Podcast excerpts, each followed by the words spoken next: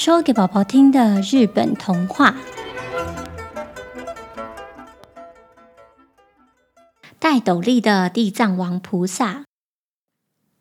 在很久很久以前，有一对老公公和老婆婆住在日本的山上。老公公和老婆婆靠着用茅草做斗笠，再带到镇上去卖，赚取微薄的钱来过生活。他们虽然贫穷，但是很知足。有一年的岁末，是个大雪纷飞的寒冷冬天，老公公和老婆婆的家里连年糕都买不起。在除夕的早上，两个老人家忍着冻僵的手，硬是做了五顶斗笠，要带到镇上卖。好买年糕回家过年。老公公顶着风雪出去了，来到镇上的市集。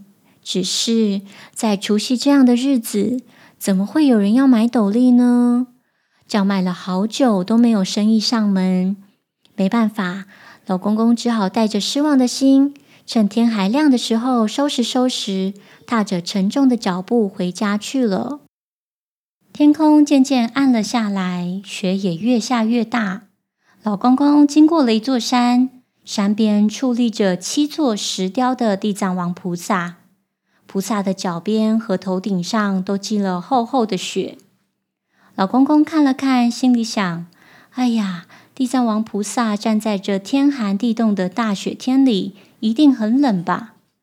想着想着，老公公便动手把菩萨头顶上的积雪给清干净，还将自己背上的五顶斗笠给菩萨们一个一个的戴上，就连老公公自己头上的斗笠也拿下来送给了菩萨。他心想：这样多多少少可以为你们挡些风雪，希望你们不要嫌弃呀。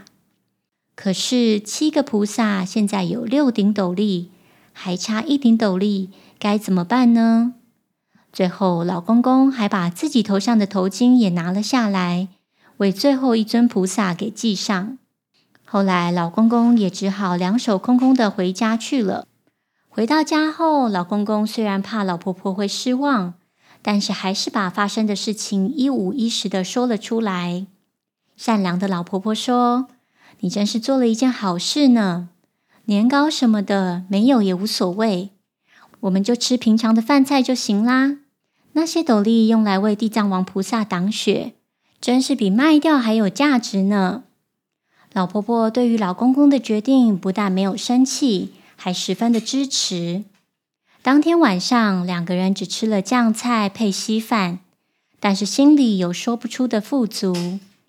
就在他们要睡觉的时候，奇妙的事情发生了，在远处传来一阵美妙的歌声。歌里唱着：“老公公的家在哪里呢？我们送来报答斗笠的礼物喽。好心的老公公家到底在哪里呢？我们送来报答斗笠的礼物喽。”就这样，歌声来到了老公公和老婆婆的家门口。屋外发出“咚”的一个声响，好像是有什么东西掉在地上一样。接着，夜晚又恢复了平静。第二天早上是大年初一，老公公和老婆婆一打开家门口，就看见门口堆得像山一样的礼物，里面有过新年的年糕、鲜鱼、蔬菜、味增、白米，还有好多好多的钱币哦。这东西到底是谁送来的呢？我猜啊，一定是那七个戴斗笠的地藏王菩萨。